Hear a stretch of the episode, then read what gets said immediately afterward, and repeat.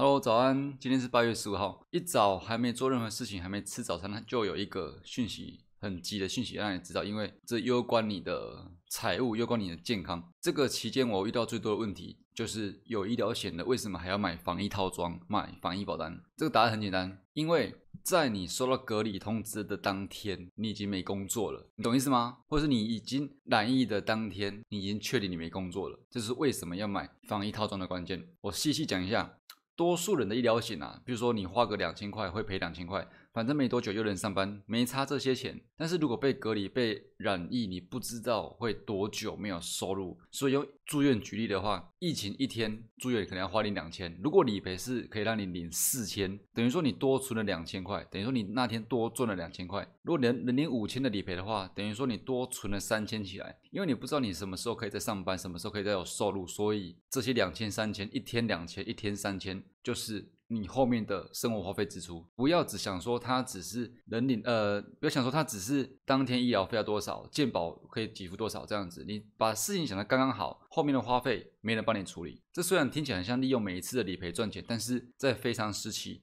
只能这样子。最重要的就是那一句：当你收到隔离通知的隔天，你已经没工作了。这就是为什么我设计的 USB 计划，就像 USB 一样，又便宜又可以随时停止。里边告诉你，疫情会让你遇到几个重要的阶段，每个阶段中你会遇到哪些财务困难，以及忠心诚恳的，我不是忠心诚恳，以及真心中肯的建议解决办法。在描述栏的第一个链接就可以取得这个 USB 的计划。祝你一切顺利，永远健康。